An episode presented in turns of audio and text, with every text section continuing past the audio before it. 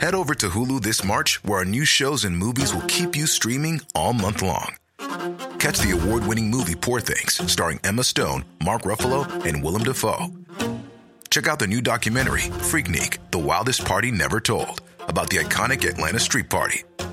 And don't miss FX's Shogun, a reimagining of the epic tale, starring Anna Sawai. So, what are you waiting for? Go stream something new on Hulu. Herzlich willkommen bei Pool Artists.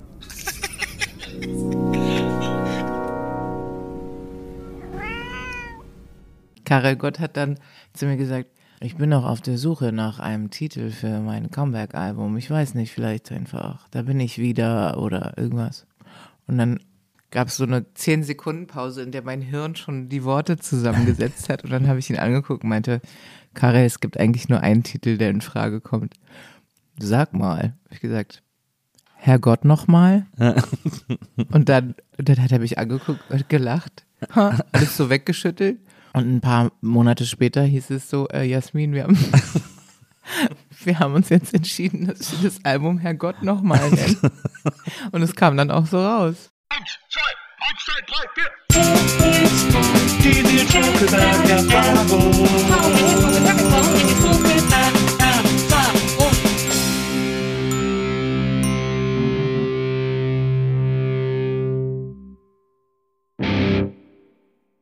Hallo, liebe NBE-ZuhörerInnen. Herzlich willkommen zu einer neuen Folge der Nils Bokeberg Erfahrung. Ich freue mich über jeden einzelnen Zuhörer und jede einzelne Zuhörerin, die jetzt gerade dabei ist. Und äh, ihr werdet, werdet euch auch freuen, denn ich habe heute einen Gast.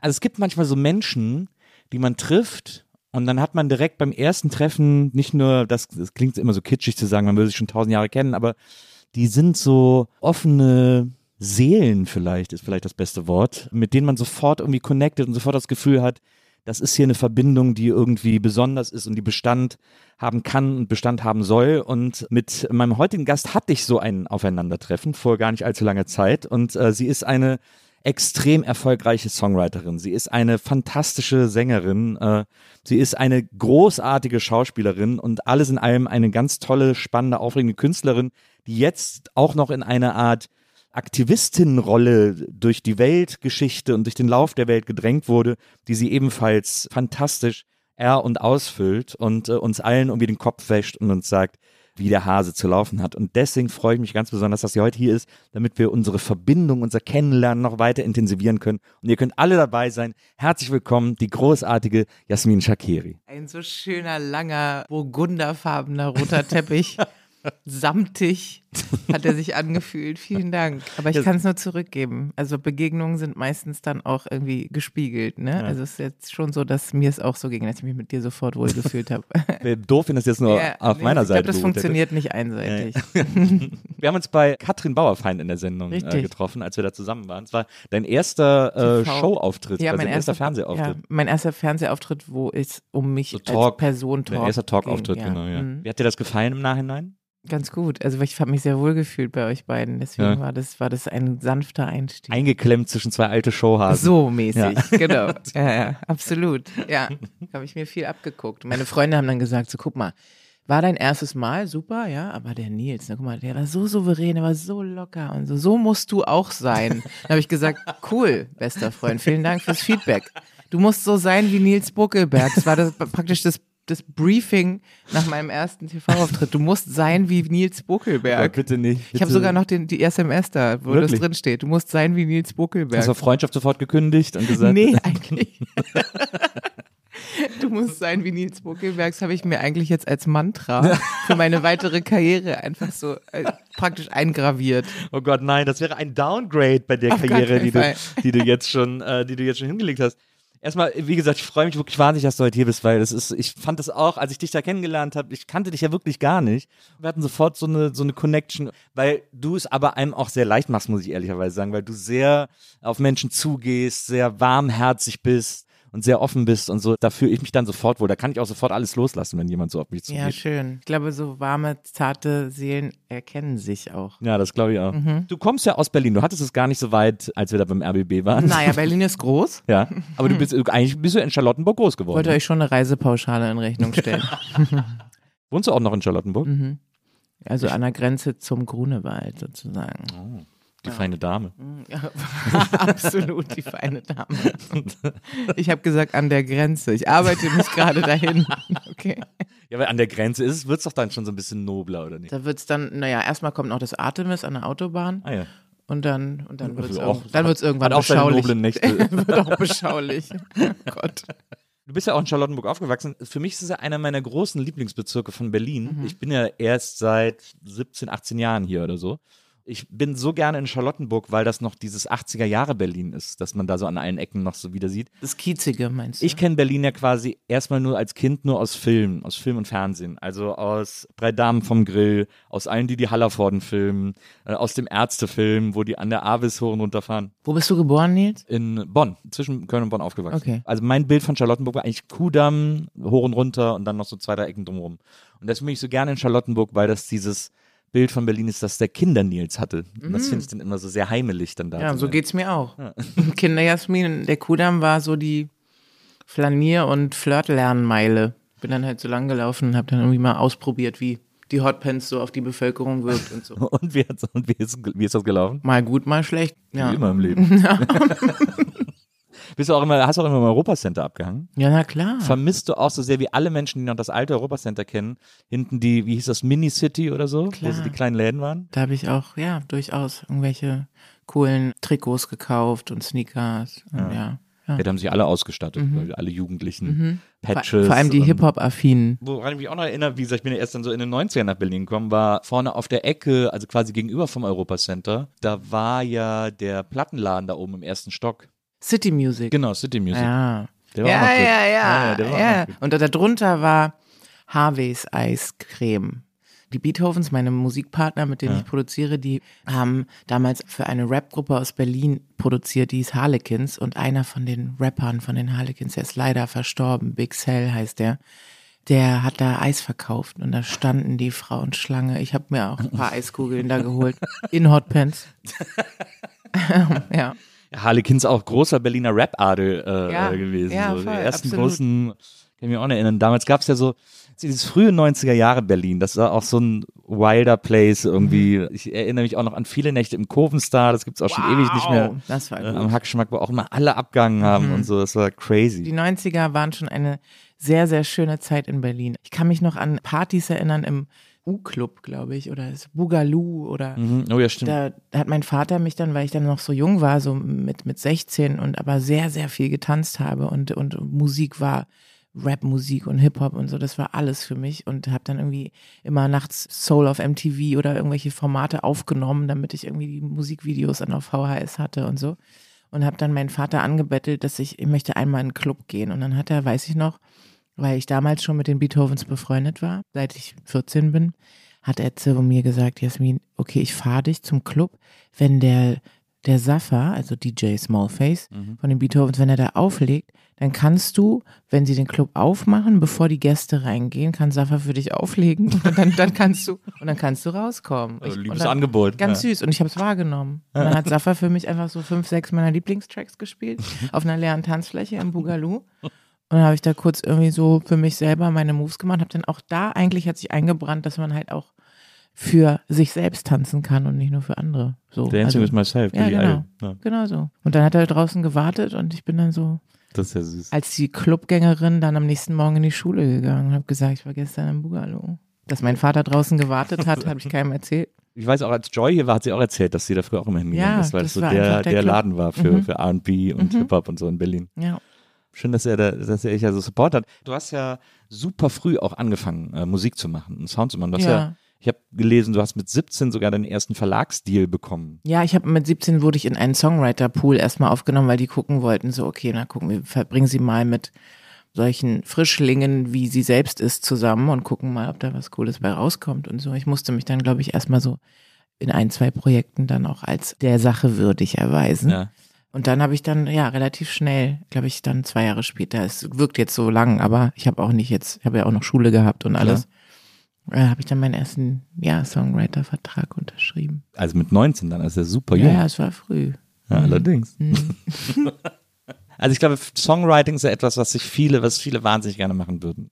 Ich glaube, das ist ein großer Traumberuf. Ich kann es nur bestätigen, für mich war es so. Aber wie wird man denn Songwriterin? Mit einer großen Affinität für Worte und Reime und Lyrisches. Also ich habe von Kindheitsbeinen an das Reimen schon als sehr heilsamen Umgang mit der Sprache empfunden. Ich habe immer auch mit meinem Bruder, der neun Jahre älter ist, einfach auch so wie so Wort, es kann beim, beim Cornflakes am Essen am Morgen sein, dass man dann irgendwie einer ein Wort sagt und der andere muss zurückschmeißen. Und Gib mir mal die so. Milch, du Ja, kleiner Knilch. Genau Ja. so. Ja. Und das ist so. Und das ist, hey, nicht schlecht, schreibe ich mir gleich auf.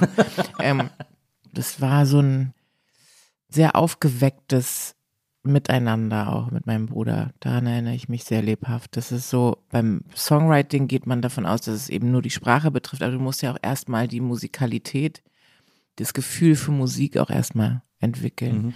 Und wir haben Spiele gespielt, die waren, die haben sich so wirklich so homogen, so ganz einfach ergeben im Wohnzimmer und mit einem Abstand von zwei Metern oder sowas mit irgendeinem so einem Hacky-Sack-Ball. Hat mein Bruder den Ball in die Hand genommen, dann lief dann irgendein Lied von Eros Ramazzotti. Ich weiß auch noch sogar, welches Album das war. Sebastasse una bella canzone drauf ist. Fantastischer Song. Ja, finde ich auch. Ja. Dedicato a tutti quelli che- ja, genau, den dann- Part finde ich auch immer so Mhm, geil. Ja, voll. Und dann gab es einen Song, der hieß Canzoni Lontane. Und dann ging der, glaube ich, sechs Minuten lang oder so. Was bei Albumtracks früher ja noch ging, es war so schön. Heutzutage gibt es irgendwie eine Alben, Minute, eine Minute überhaupt 45 voll. Eine Minute 45 und aus ist der Salat. ähm, auf jeden Fall war das ein Sechs-Minuten-Track und dann hat er zu mir gesagt, so, wir schmeißen den Ball hier im Rhythmus des Songs immer hin und her. Das heißt, wir geben ein, ich sag dir den Takt sozusagen, also wir machen halt irgendwie auf die Viertel und schmeißen den Ball im Rhythmus hin und her. Und es muss im Rhythmus fliegen, der Ball hin und her. Ja. Das heißt, du musst fangen, im Rhythmus schmeißen. Und es hat mich so glücklich gemacht, diese sechs Minuten, einfach irgendwie diese Aufregung, dass du nicht der sein willst, der den Ball hat fallen lassen, Ja. dass du nicht der sein willst, der, wo man dann vielleicht wieder von vorne anfangen müsste beim Anfang. Wir wollten den Song von A bis Z durchschaffen. Und es hat was mit Körperlichkeit gemacht. Das heißt, es hat sich auf den Tanz ausgewirkt, Mhm. auf mein Rhythmusgefühl.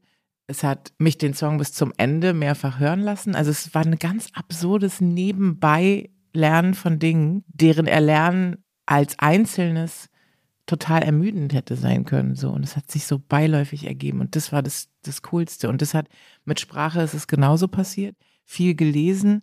In der Schule halt dann alles, was mit Lesen und Gedichten zu tun hatte, als Leistungskurse belegt, Deutsch, Englisch dann. Ich habe es mal kurz mit Mathe versucht, einfach meinen Eltern zuliebe, meinem Vater zuliebe, meinem naturwissenschaftlich äh, inspirierten Bruder irgendwie zuliebe und habe halt einfach dann nach dem ersten Viertel gemerkt, okay, da kriegst du echt nicht mehr als eine 4 Minus zustande. Ja.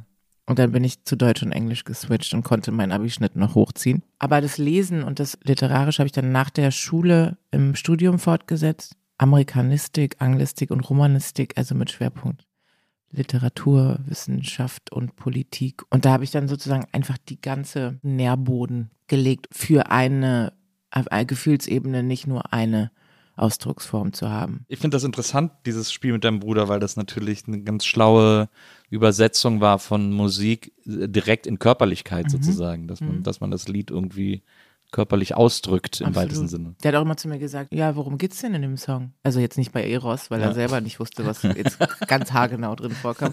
Aber so, ob es jetzt ein englischer Song war oder ein deutscher Song. Der ist neun Jahre älter, muss man sagen. Das heißt, wenn er 18 war, war ich neun. Ja. Da clasht ja auch sowas von, pass mal auf, Mäuschen. Ne? Hörst jetzt hier einfach so ein Lied, bla bla. Du musst schon halt auch wissen, worum es geht, wenn du damit singst. Kannst nicht als, als Achtjährige da stehen und von Phil Collins One More Night singen Ja. und dann irgendwie denken, du tust dir damit einen Gefallen. Und dann hat er mir die Texte halt auch praktisch nahegebracht. Ah, Genau, und hat auch gesagt, welche Instrumente sind denn drin? Weil man hört halt bum, bum, tschak, bum, tschak, bum, tschak und dann du, du, du, du, du. Und das ist dann das, was man so primär wahrnimmt. Und dann kamen wir auf die, in den Genuss des Basslaufs von PYT bei ähm, Michael Jackson. Michael Jacksons Ja. Thriller-Album. So. Und wenn du dann erstmal den Basslauf von PYT gehört hast, dann ist der Bass in dir drin. Quincy Jones Produktionen sowieso Ja, hör doch auf. crazy, Hör was, auf. was einzelne Instrumentengruppen betrifft. Also, Ich wache jeden Morgen auf bei Instagram und denke mir so, so, lebt der Bruder noch, bitte. Kann der bitte einfach bleiben? Er muss bleiben. Ja. Das finde ich interessant, weil ich habe drei ältere Geschwister und mein ältester Bruder, der ist 13, 14 Jahre älter als ich. Mit dem habe ich auch ganz viel Musik gemacht, weil der konnte extrem gut Gitarre spielen. Der war so ein Gitarrenfan. Der hat, als er jung war, hat der Jimi Hendrix gehört und ist dann so Fan geworden, dass er auch Gitarre spielen Ja, cool. wollte. Und dann hat er sich seine erste Gitarre selbst gebaut und hat dann darauf immer so gespielt und dann sich das erste zusammengespart, wie das dann immer so ist. Der hatte dann, als ich so, weiß nicht, wahrscheinlich so elf oder so, elf, zwölf, der hat mir auch früher immer so Platten gezeigt und so Platten gegeben und so. Und dann hat der sich eine Vierspur gekauft, äh, um Mhm. selber so ein bisschen Musik zu machen. Hatte so ein Atari ST, hat so angefangen mit so einem gecrackten Cubase, erste Songs Echt, so zu ja? basteln. Welche Zeit war das? Das muss so Ende 80er gewesen sein. Boah, beste Zeit für. Total. Ja, ja, ja, total. Und dann, also es war so das erste Cubase oder Mhm. so. Und dann habe ich ihm immer so zugeguckt und wenn er nicht da war, habe ich mich dann immer selber dran gesetzt. Und es war aber auch cool für ihn. Er hatte dann auch so ein Keyboard und dann durfte ich da irgendwie auch äh, rumprobieren und so. Ich habe zweimal Ärger bekommen, weil ich irgendwelche Spuren von ihm überspielt habe. Scheiße. Auf der Vierspur, weil ich eine bessere Idee hatte. Wow. und dann was draufgesungen. Perfekt. Äh, das fand er nicht so cool, aber ansonsten hat er mir auch immer Kassetten bereitgelegt, äh, auf denen ich aufnehmen konnte und hat mir erklärt, wie der Computer angeht, wie man das alles bedient und so. Und dann habe ich da auch selber rumgefummelt und mich da irgendwie so reingefuchst und rumprobiert und so. Und das ist natürlich, wenn du so jemanden hast, der dich so protegiert, so wie bei dir ja auch mit deinem großen Bruder, das ist einfach, mehr kann man nicht lernen. Das ist völlig unbezahlbar, finde ich. Ja, es ist, also vor allem auch, wenn es so eine Beiläufigkeit hat, ne? Ja. Also nicht so ein Hinsetzen und mit Ja, dem so Hinsetzen und, oder, oder so. oder Ja, mit ja. dem Vater Mathe Formeln pauken und die Ja. nicht verstehen und dann irgendwie halb einschlafen und dann irgendwie so die Enttäuschung des Vaters im Gesicht sehen, dass das Kind wahrscheinlich zu kompletter Verblödung verdammt ist, sondern halt eben so spielerisch. Na, ich glaube, das hat sich auch fortgetragen, so in meine Arbeit, dass es eben nichts, also im, im Writing, auch in Sessions und so, es hat halt nicht so was Verbissenes, sondern es hat dann schon auch so, wenn ich merke, die Luft ist dick oder die Erwartungshaltung oder der eigene Druck, den sich der Künstler macht oder so, der ist jetzt gerade zu groß, dann würde ich tatsächlich, also das habe ich auch schon ja immer gemacht, zu sagen, so komm, wollen wir heute frei machen? Und wir haben halt nur einen Tag gebucht und die gucken mich dann an mit großen Augen und sind so, wie, wie, wir, wie frei, wir haben eine Session, wir müssen einen Hit schreiben, hat das Label gesagt. ja. Ja, es funktioniert nur leider so nicht. Lass uns mal den Block laufen, lass mal ein Eis essen gehen, komm, wir gehen schwimmen oder so. Können wir ins Kino gehen oder so? Und wenn das dann passiert, dann ist es manchmal so, dass man von zehn gebuchten Stunden, die man, oder gebucht, klingt so blöd, aber Ja. von verabredeten Stunden, dann irgendwie acht Stunden nichts gemacht hat und in zwei Stunden dann voll das geile Ding geschrieben hat, weil es einfach dann beim Spazierengehen dann so ein Wortsparring gab und sich irgendwas ergeben hat oder so. Mhm. Aber das ist halt das Eklige, wenn sich dieses eigentlich so wahnsinnig kindliche, am Ende des Tages geht es zurück auf deine ersten Malstifte und dein erstes Zusammenbauen von Dingen und dein erstes eigenes Liedchen singen oder so, was man als Kind so aus dem Bauch raus macht. Mhm. Wenn das verindustrialisiert wird einfach und dann irgendwie eine Erwartung dahinter steht, dass es den und den Outcome geben muss und jetzt dann am besten noch gedrückt in ein Zeitformat von drei Minuten Na, bitte direkt mit dem Refrain anfangen, weil Natürlich sonst verliert man die. Hörer und so Naja. weiter, genau. Und du, du denkst, aber mein Gefühl ist gerade ein Sieben-Minuten-Track, was soll ich jetzt machen? So, ne? Ich habe zu viel zu sagen, um es irgendwie so zu veräußern. Dann kränkelt's. Und da habe ich keinen Bock drauf. ist das auch der Grund, warum du dein eigenes Label gegründet hast? Ja. extrem, also mit Bravour extrem erfolglos bisher. Aber Drama äh, nennst du dich zusammen mit deinen Drama alten steht- Kumpis genau. äh, von den Beethovens. genau, Drama steht für Du rastest am meisten aus.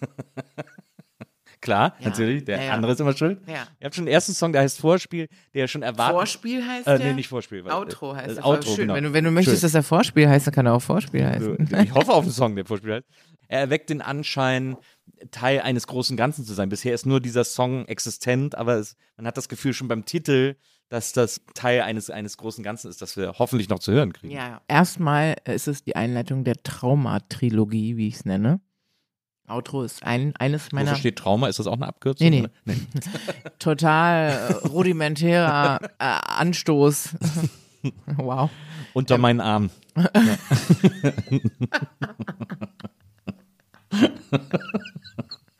Genau. Äh, total äh, räudiger Aus, Aus, Ausdunst unter meiner Achsel. Dafür steht Trauma. Okay. Äh, ja, wow. Und dann noch eine Trilogie. Ja. Ja, erst die Achse und wir arbeiten uns dann langsam nach unten.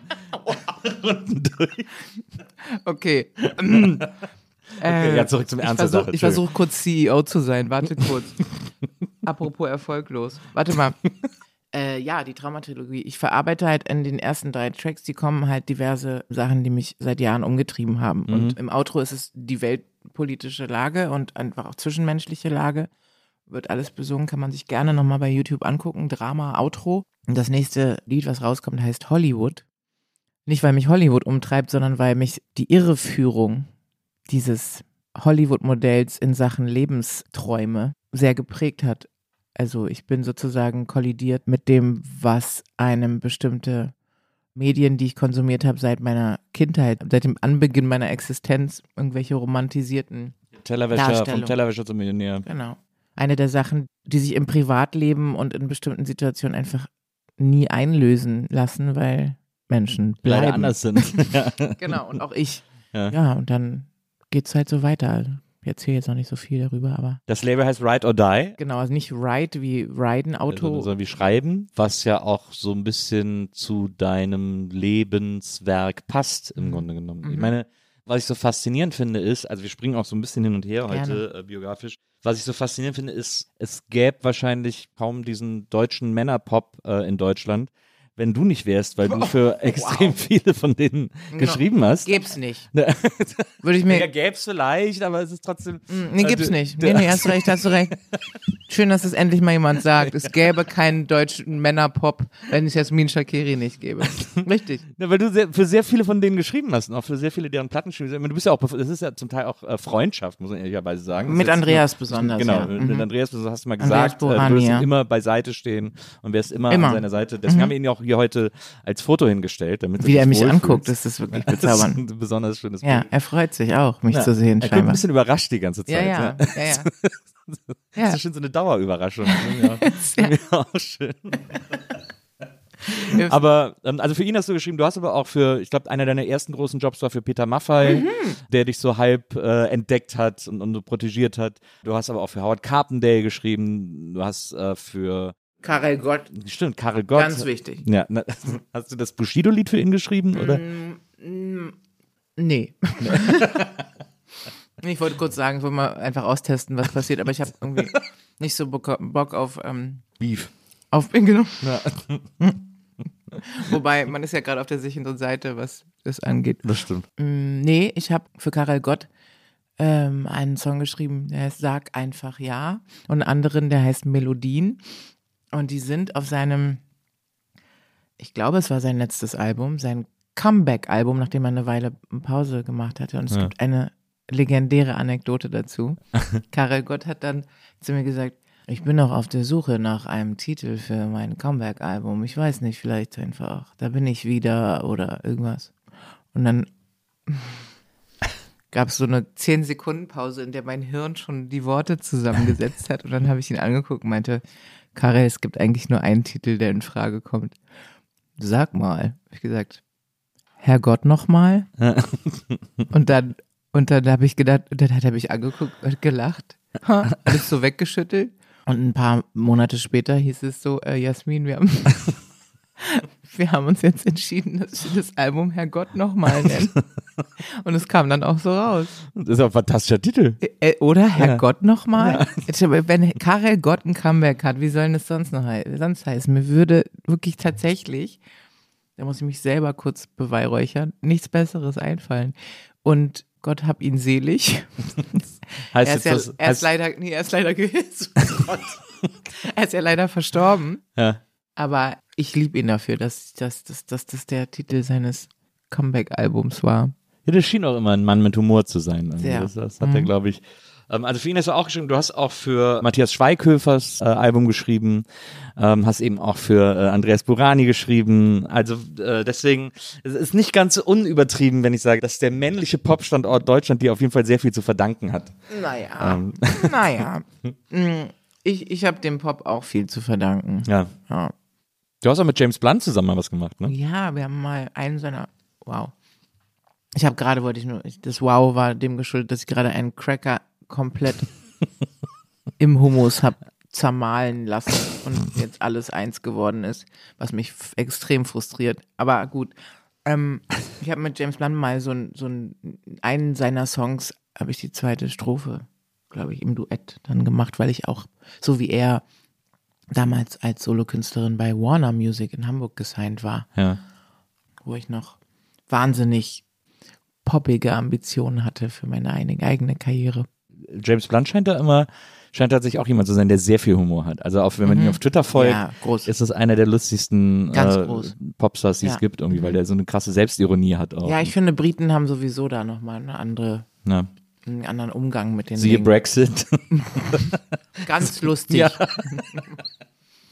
Siehe, siehe Liz Truss, siehe alle, siehe Boris Johnson, ganz groß. Ja. Ja, Ja, eigentlich die beste Comedy-Show seit. Absolut. Das ist, äh, das muss man erstmal wollen, das, das ganze Land einer, einem Gag zu opfern. Das ist irgendwie, das finde ich, spricht sehr für den britischen Ja, Humor. ja absolut. Ich komme nochmal kurz auf die, auf das Songwriting zu sprechen. Wenn man so viel für andere KünstlerInnen schreibt, das ist ja auch für ein paar weibliche Künstler, muss man ehrlicherweise an dieser Stelle sagen. Also für Elif zum Beispiel hast du auch geschrieben und so. Äh, Wenn man so viel für andere Künstler schreibt, wie funktioniert das egomäßig? Also gibt's da, äh, ich meine, du hast ja auch immer mal wieder selber Platten gemacht. Du hast einmal ein Album gemacht, das du dann kurz vor Veröffentlichung äh, zurückgezogen hast, weil du es nicht mehr gefühlt hast, weil dann auch viele andere Dinge in deinem Leben passiert sind, woraufhin dann deine Kumpis, also die Beethovens, mit denen du ja auch immer zusammengearbeitet hast, hast ja gerade eben schon gesagt, ihr kennt euch seit du 14 bist, habt euch dann irgendwie ein Studio gebaut und so und plötzlich hast du gesagt, nee komm, ich, die Platte fühle ich gar nicht mehr, die passt jetzt nicht mehr in mein Leben. Äh, und dann, und die Jungs sind mitgezogen, Ja. also ihnen blieb nicht viel anderes übrig, aber sie sind Ja, doch, mitgezogen. doch. Also den, den bliebe, es gibt da schon so ein Dreier-Voting, ne? Ja. Und Aber sie haben- aber sie haben kann, auch, trotzdem- kann auch kippen, wenn einer sagt, nee.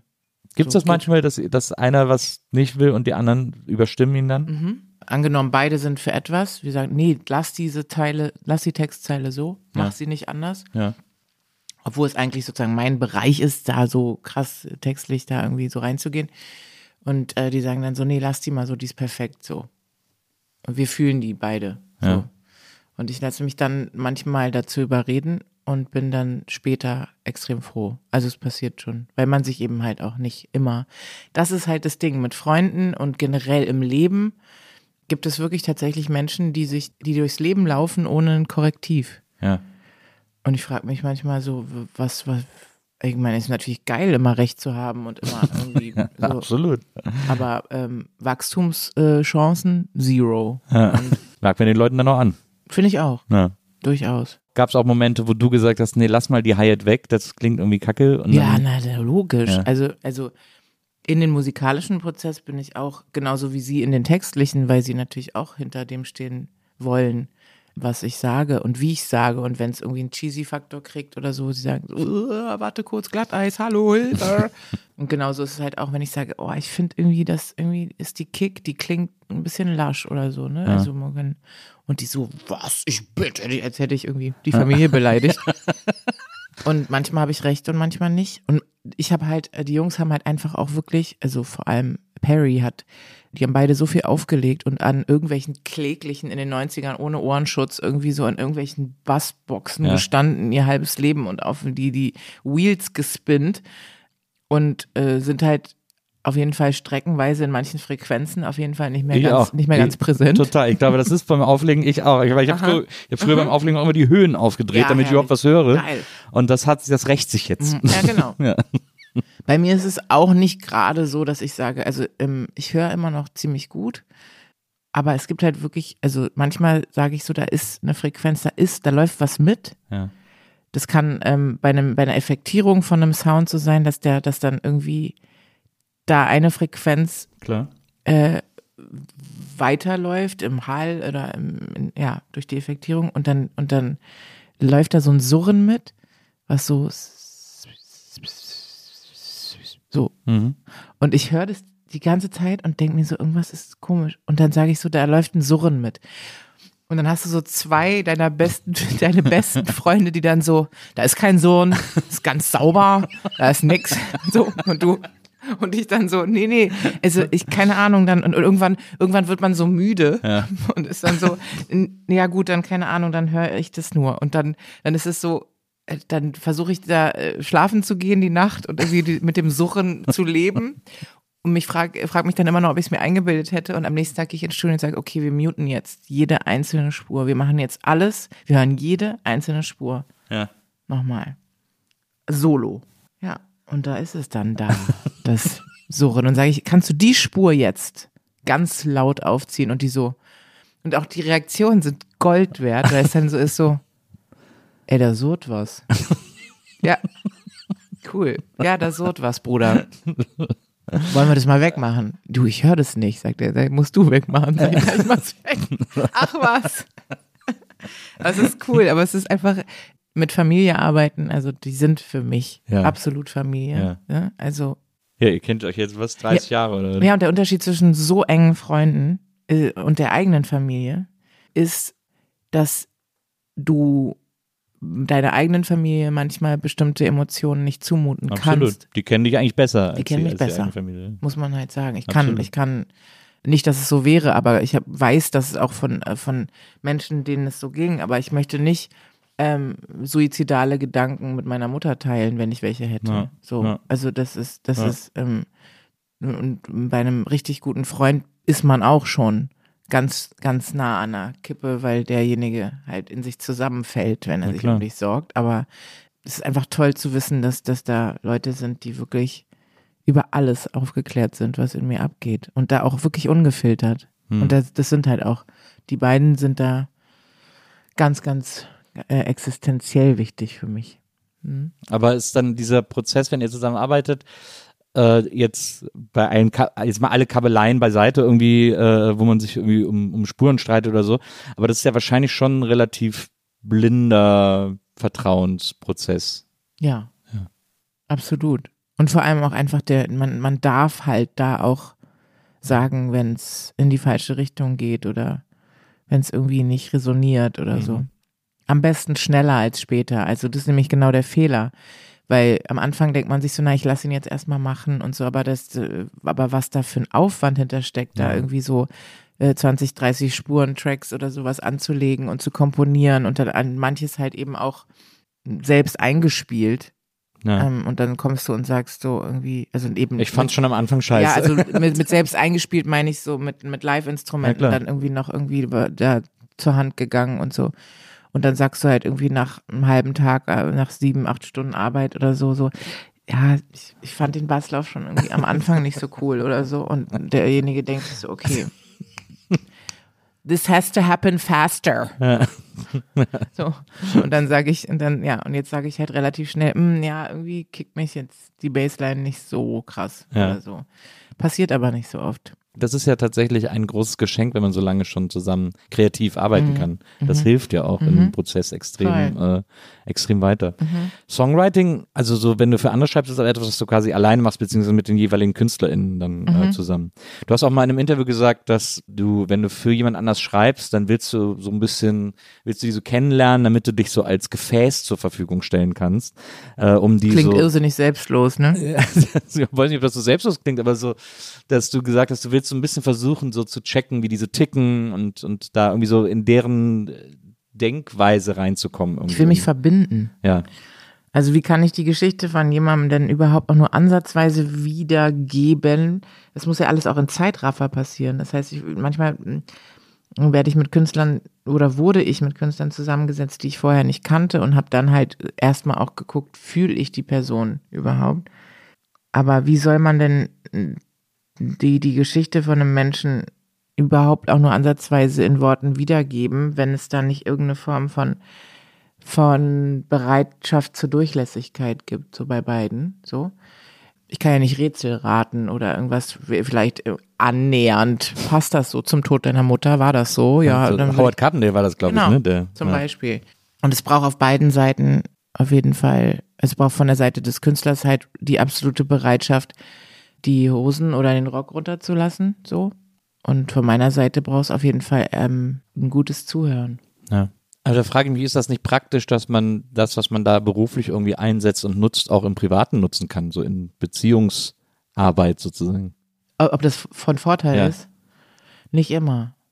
Also, weil ich glaube, dass es, äh, dass es, dass es ähm, dann dann schon auch einen Weg wieder zurückgeben muss zum nicht analytischen Ja. und nicht, äh, also hinter dem Gesagten, den, den sozusagen den, den Subtext äh, rauszufiltern, weil das muss beim Songwriting manchmal passieren, weil wenn jemand sagt, ja, das ähm, ich bin danach dann, nach dem Tod äh, meiner Mutter in Urlaub gefahren und habe mich dann, das war, hat mir dann gut getan oder sowas. Und für mich ist das halt einfach ganz klar die Verarbeitung, die Trauer, die Bewältigung und so weiter. Ne? Man, also damit will ich sagen, wenn man im, im Privatleben dann anfängt, sich immer dann genötigt zu fühlen, den Subtext Ja, so überanalysieren. so therapeutisch fast schon irgendwie dann so zu werden oder so, dann, dann finde ich es für alle Beteiligten irgendwann einfach anstrengend. Manchmal ist das Gesagte auch einfach das Gesagte. Ja, ja, ja absolut. Ja. Ja, ja. Wenn du jetzt mit mir oder für mich einen Song schreiben müsstest, wie würde unsere Arbeit aussehen? Wie würde das, äh, wie würde das passieren? Wenn wir jetzt heute uns hier den ganzen Tag an den Tisch setzen und würdest du mir sagen, erzähl mir mal irgendwie, was dich die letzten fünf Jahre beschäftigt hat oder würden wir ein Eis essen gehen? Äh, hier vorne gibt es ein Hokey Pokey, äh, eine, eine Hokey Pokey Filiale um die Ecke. oder auch diese, diese Okay, dänische let's Eisdiele go. ist ja Komm, auch. wir eine Pause machen? Ja, ja äh, wie würde das Songwriting mit Nils Buckelberg aussehen? ja, wahrscheinlich würde es, äh, würde es mir leicht fallen, weil ich weiß, dass du eine Musikaffinität hast, das sowieso, also dass du auch, ähm, und dass du auch, und das ist halt auch der Grund, warum es bei uns sofort äh, eine menschliche Ebene gab, auf der wir geklickt haben. Ich glaube zu spüren, dass es eben eine große Zartheit gibt bei dir und eine, eine, eine Sensitivität und so, dass ich da jetzt nicht so wahnsinnig graben müsste nach einem authentischen Gefühl. So. Ja. Aber ich würde natürlich mit dir gerne einen Tag verbringen und dann, und dann ähm, rausfiltern, wie groß die Bereitschaft ist, das zu, also Ja, das ist das nämlich zu veräußern. Das ist nämlich das Problem, weil ich, wenn ich Songs schreibe, wenn ich mich hinsetze und Songs schreibe, ähm, dann ist, komme ich immer wieder an den Moment, wo ich dann doch sozusagen einen, einen lustigen Song schreibe oder so oder einen lustigen Text schreibe. Ich äh, Darfst schaffe das, ich schaffe das seit seitdem ich Songs schreibe, also ich, wie alt bin ich jetzt? Jetzt bin ich irgendwie 46, also sagen wir seit 40 Jahren oder seit 35 Jahren.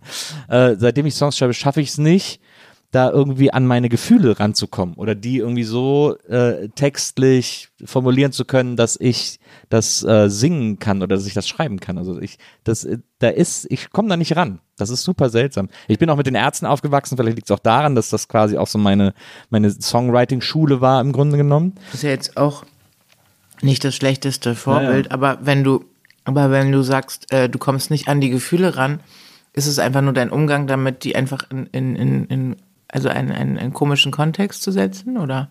Oder lässt du sie einfach weg und schreibst irgendwas Lustiges, was gar nichts mit deinen Gefühlen zu tun hat?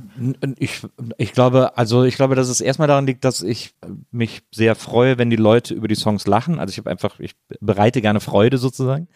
Das ist wahrscheinlich so dass die, die erste Idee dahinter. Aber es gibt so, es gibt so Bands, ich finde, es gibt so ein paar deutsche Indie-Bands, die so eine Art haben, äh, Gefühle zu formulieren, die extrem mit mir spricht, die ich ganz krass verstehe äh, auf so einer Ebene. Also sowas wie Höchste Eisenbahn oder so. Ja. Francesca war auch schon mal hier und, äh, und auch damals die Lassie Singers, mit denen ich aufgewachsen bin, das war auch sowas. Und da gibt es so eine Textebene, die quasi Gefühle auf eine Situation runterbrechen, die super speziell ist, die quasi nur die singende Person erlebt hat, die aber trotzdem plötzlich gesungen so universell wird, dass ich die auch verstehe, obwohl ich nicht in der Situation war. Aber an dem Song mit der Raus aufs Land, oder wie heißt Ja. der Song? Kennst du von, Ja. ist es, Ja, heißt ja. der so? Eisenbahn, genau. Ja. Ja, genau. Da ist doch nichts komisch eigentlich. Es ist einfach nur wahnsinnig zart. Total. Aber es ist, aber es ist trotzdem als Situation, es ist ja so eine super konkrete Situation, die Eben. Mhm. nur Francesco oder wer eben geschrieben hat, erlebt hat. Und eigentlich ist das ja auch nur deren Beziehung, die da Mhm. erzählt wird. Und trotzdem habe ich da Möglichkeiten anzudocken. Das ist eine, ein Songwriting-Geheimnis, das ich noch nicht geknackt Das ist habe. einfach ein Kästner-Gedicht, was die da gemacht haben. Ja. So, das hat so eine, es hat eben, bei Kästner hat es auch immer so gemacht, da habe ich das Gefühl, so eine Form von etwas, etwas wahnsinnig Schmerzhaftes eben in, also die Tragik, die tragische Komik des Lebens Ja. einfach. Und das ist halt eben auch sowas.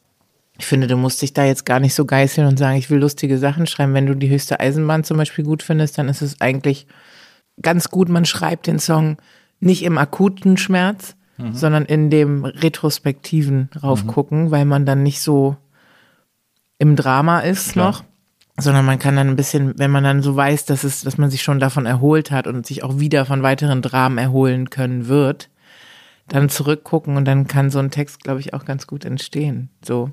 Aber ich würde dich auf jeden Fall ein bisschen ausfringen, wenn wir irgendwie bei Hokey Pokey ein Eis essen gehen. Ja, Von, der- von dir würde ich mich jederzeit ausrücken lassen. Also da müssen wir hier mal ganz klar sagen, äh, da, da kann ich mir nichts Schöneres vorstellen.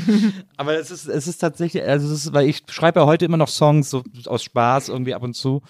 Und äh, da fällt mir das immer wieder auf, dass ich das nicht, dass ich mich so richtig ärgere, dass es dann, dass ich denke, so jetzt will ich mal einen Song schreiben, der wirklich auch ich sag dann, ich will jetzt mal einen ernsthaften Song schreiben, das muss jetzt nicht bedeuten, dass der Tod traurig ist oder so, aber halt mal nicht auf den Gag ausweichen sozusagen, sondern so am Gefühl bleiben irgendwie. Und das, äh, das ist mir noch nicht gelungen. Da bin ich, das versuche ich seit Jahren zu knacken. Dieses. Die Frage ist, ob es dir, ob du immer beim Schreiben damit beschäftigt bist, dass es andere hören werden. Das kann gut sein. Ja, Das ist kann der größte Sein. Fehler, den man machen kann, weil es Ja. muss eigentlich muss es erstmal eine Einwilligung geben, dass man also auch ein Deal sozusagen zu sagen, ich, ich könnte jetzt hier auch sämtliche Mordgelüste und weiß ich nicht was, also es muss so ein geschützter Raum sein für einen selber, dass das, was du zu Papier bringst, ja eben noch nicht in der Öffentlichkeit ist. Um den Schreibprozess halt so intim wie möglich und auch so nah an einem selbst zu lassen, hilft es enorm, wenn man sich einfach sagt, das ist jetzt mein Tagebucheintrag und da, es geht keine Sau was an. So. Und da kann man dann später sagen, ist es jetzt auch das, was ich raushauen will oder nicht. Ich habe mich bei dem wahnsinnig eigentlich ja hoffnungslosen, ohne Lösungsangebot, den Hörer ohne Lösungsangebot zurücklassenden Outro von Drama, Ja. habe ich mich auch im Nachgang, also im, im Veröffentlichungsprozess, habe ich mich auch gefragt, kannst du die Menschen ohne Hoffnung zurücklassen und wurde dann auch partiell mit dieser, mm, mit der Frage, wo ist denn die Hoffnung, äh, konfrontiert danach, die mich dann sauer gemacht hat, weil ich mir die Frage beantwortet hatte mit, wenn ich keine habe, darf ich dann keine Kunst machen, Ja. keine Musik mehr machen. Ja. Weil es gibt natürlich Momente, wo du kein Lösungsangebot vorzuweisen hast und wo du einfach deine Hoffnungslosigkeit besingen musst. Und Absolut. dafür sollte Raum sein. So, Love also, tear us apart. bitte. So, genau. Handeln die besten Songs immer vom Schluss machen? Entschuldigung, ich wollte die nicht, ich wollte die nicht nerven mit der Frage. Nö. Nö. Schrei nach Liebe handelt nicht vom Schluss machen. Na stimmt. Na, Von stimmt. den Ärzten zum Ja. Beispiel. ähm, also nee. Auf keinen Fall. Ja. Das ist, ein, ist so, ein, so ein Mantra, das man, auf das man immer wieder trifft. So ein Pop-Mantra. Ich glaube einfach, es wird viel Schluss gemacht, deswegen wird viel drüber geschrieben. Es wird vielleicht zu viel Schluss gemacht, wahrscheinlich auch. Englishman in New York handelt nicht vom Schluss machen. Finde ich auch einen geilen Song von Sting Ja. zum Beispiel. Na, Also es, es geht, geht auf jeden Fall. Es geht auch ohne Schluss machen. na sehr gut. Ja. Jetzt äh, um mal vom Songwriting wegzukommen, weil das ist ja quasi nur ein Aspekt deines kreativen Outputs. Du hast auch, äh, ich weiß nicht, ob, das, ob du das aktuell noch machst, aber du hast auch sehr viel äh, Tanz gemacht und sehr viel getanzt. Ist zu vernachlässigen, Nils. Also inzwischen. Ja. Aber das ist ja auch, ich finde, das ist auch eine extrem, also ich meine, wir haben es schon so ein bisschen, hast es ja schon ein bisschen angedeutet in diesem Spiel mit deinem Bruder, äh, äh, wo es so darum geht, die Musik in den Körper zu lassen und auch wieder rauszulassen. Aber ist das, trotzdem weiß ich nicht so richtig, wieso man das, ja, wieso findet man das als Ausdrucksform für sich? Wieso ist das interessant als Ausdrucksform? Also zu gucken kann ich es noch verstehen, aber es selber zu machen, wo kommt dieser Impuls her? Ja, du- also du- ich will etwas tänzerisch darstellen. Ah, okay. Mm, woher kommt das? Ja, also ich meine, es ist ein Urinstinkt, habe ich das Gefühl. Ja. Also ich meine, dass Menschen sich mm, von Musik irgendwie mm, innerlich bewegen lassen. Also dass da oszillieren ja äh, sämtliche, also zu irgendwelchen Klängen passieren, gibt es ja Körper, chemische Reaktionen, es gibt ja Frequenzen, wo Menschen emotional darauf einsteigen, gibt ja auch Ja, die richtig höre ich leider nicht mehr. Willst du das auflegen? Mein Körper hat direkt eine Reaktion auf eine, auf eine Polizeisirene. Meine Frau sagt voll oft zu mir, wenn wir durch die Stadt laufen, oh, dieser, dieser Autoalarm hier, der nervt auf volle Kanne. Ich so, was? Wo? Welcher Ich hör Auto? nix mehr. Wirklich? Oh Gott. Wow. Oh, so weit ist es schon. Ja, ja. Und du sag, gibst mir Feedback zu meiner Musik. Du hast wahrscheinlich gar nichts gehört, immer nur so ein dumpfes Murren. Ich rate jetzt auch nur, was du sagst. Also tanzen, Da habe ich nun wirklich nun gar keine schlaue Analyse zu, weil das wirklich was ist. Ich habe irgendwas gehört, habe ähm, dazu gewippt als Baby schon. Ja, aber dass man, also dass man dass tanzt, verstehe ich. Ich tanze auch für mein Leben Eben, gern. Also, also. das verstehe ich total, Mm, okay. dass man das, dass man das irgendwie, dass das raus will und dass man das spürt Ja. und dass das den Körper bewegt. Aber sich auf eine Bühne zu stellen und zu tanzen ist ja nochmal, ist ja komplett anderes, weil du ja anderen Leuten durch den Tanz was erzählen willst und das ja auch quasi reproduzierbar Mhm. machen musst und so weiter und so fort. Und da frage ich mich immer, wie man da, wie man zu diesem Schritt kommt, zu sagen, ich will das, ich will das auf der Bühne machen, ich will irgendwie äh, Geschichten durch Tanz erzählen. Das, da fragst du dich tatsächlich, da Ja. fehlt der, weil dir der Zugang dazu fehlt, oder wie? Ich habe mal Tanztheater gesehen, das mich sehr berührt hat, überraschend berührt Mhm. hat. Also ich bin, mich hat eine Freundin, die sich da auch irgendwie so auskennt, habe ich da mitgenommen. Das war ein Stück an der Schaubühne äh, mit so Elementen aus dem aus dem Modern. Und da habe ich gedacht, naja, das finde ich vielleicht interessant, bestenfalls so. Und dann äh, war das Stück vorbei und ich saß dann, habe geheult wie ein Mhm. Ja, Schlosshund, weil mich das so berührt hat. Mhm. Und das, ich habe nicht, ich habe aber bis heute nicht kapiert, warum, weil das, weil ich irgendwie nicht weil ich im- immer von, weil ich ein Selbstbild, glaube ich, von mir habe, das sehr dialoglastig äh, ist. Also das, ich, dass ich Worte brauche, weil wir es gerade über, über Worte. Witzig, dass du es sagst, weil ich finde, also auch generell Körpersprache, Handgesten, dass die Zugewandtheit, wenn man miteinander spricht und so. Ich kann, hab, ich habe manchmal ganz, ganz schlaue Menschen vor mir sitzen, die, die ganz tolle Sachen von sich geben. Und ich frage mich manchmal, warum es mich trotzdem nicht erreicht hat. Ja. Und dann sehe ich, dass sie mit verschränkten Armen und die Beine sind abgewandt von mir und so. Und es hat so was, gefühlt etwas, was mich nicht meinte Mhm. mit dem Gesagten. Mhm. So, ich glaube, dass der Körper eine durchaus einladende oder ausladende, ja, ein, ein, ein einladendes oder ausladendes Signal von sich gibt. Und das Tanztheater, was dich berührt hat, hat dann wohl dich gemeint, so und sich dir zugewendet und vor allem sich dir hingegeben in dem Moment. So, ich glaube, Mhm. das, das transportiert sich einfach. Es kann in Blicken passieren. Und ich bin, bin ein großer Fan von, von energetischem Austausch, egal welcher Form, ob es ja jetzt verbal funktioniert oder halt eben durch eine ganz kleine Handgeste. Ja. So. Das kann wie so die, die, die Hand, wenn man irgendwo rein äh, Gast ist und man kommt rein und der Gastgeber oder die Gastgeberin legt nochmal beim dich hereinlassen, während du reinläufst, die Hand auf deinen Rücken, also oberen Rücken und, und, Ja. und heißt dich willkommen, Ja. dann, dann, das sind so kleine Sachen, wo du einfach weißt, okay, ich, ich bin hier, ich darf hier sein. So. Ja. Man kann auch einfach da stehen und sagen, ja, kommen Sie bitte rein und weist dann in den Raum. Ja. Das habe ich gerade eben gemacht. Jetzt habe ich das Gefühl, Nee, jetzt habe ich Angst, du dass du mich, denkst, dass ich Du hast mich mit einer ganz, ganz, ganz tollen Herzlichkeit umarmt. Ja. Das hast du wahrscheinlich schon wieder Nee, verdrängt. nee, das habe ich nicht vergessen. Aber dann, aber dann habe ich dich reingebeten. ja, dann hast du Das mich ist ein Auf und Ab der Gefühle im Grunde genommen. Es war, es war ein, es war ein Wirbelsturm. Ich wusste gar nicht, ob ich jetzt rein oder raus soll. Drama. Ja. Ja, ich verstehe. Es, ist jetzt fast, also sagen wir mal, äh, wenn ich jetzt fast ketzerisch fragen würde, dann war es aber nicht, äh, dann war es vielleicht nicht, oder es ne, ist nicht ketzerisch, aber dann war es vielleicht nicht deine Ausdrucksform, weil du es dann irgendwie nicht mehr weitergemacht hast. Nein, mm, um Gottes Willen. Ich wurde einfach wahnsinnig träge und, und schwer und habe wahnsinnig viel gegessen. Ja. Und habe ein bisschen meine Leichtfüßigkeit verloren. Ich esse schon wieder einen Kinderriegel, wollte ich nur mal sagen. Und jetzt, inzwischen ist es so, dass die Art, wie ich getanzt habe, mir jetzt meine Kniescheibe rausspringen lassen würde, weil ich halt wirklich rumgesprungen auf dem Boden, hoch und runter. Ja. um, Gerade wenn es um urbane Tanzstile ging, wie äh, Street Dance oder Hip-Hop-Klassen oder sowas. Mhm. Da würde ich dann jetzt vielleicht dann nochmal, vielleicht dann doch vorziehen, dass ich vielleicht noch eine Bandscheibe da lasse, wo sie ist. Der körperliche aber, als, Verfall aber ich, habe, ich, habe wirklich, ich hab, bin wirklich ausgebildet worden, Ja, ja. meine ganze Kindheit über und meine Jugend. In meinen Bewegungsabläufen kann man ab und an noch erahnen, dass da mal ein extrem gelenkiges, flexibles Oh. Funke-Mariechen drin war. Ein Funke, Marisch.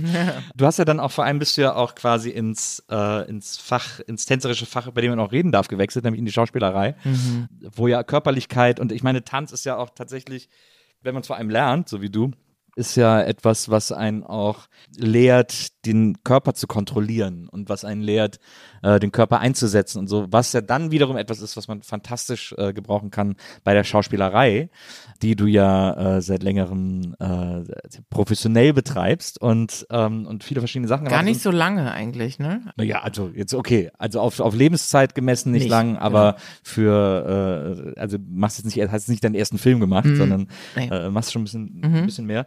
Hast ja unter anderem auch die preisgekrönte Serie Deadlines äh, gemacht, die ja einen riesigen Spaß macht, die ja wirklich fantastisch anzugucken ist. Ja. Sind wir preisgekrönt oder sind wir mehrfach nominiert Oder und haben nominiert. und erfolglos nach Hause geritten?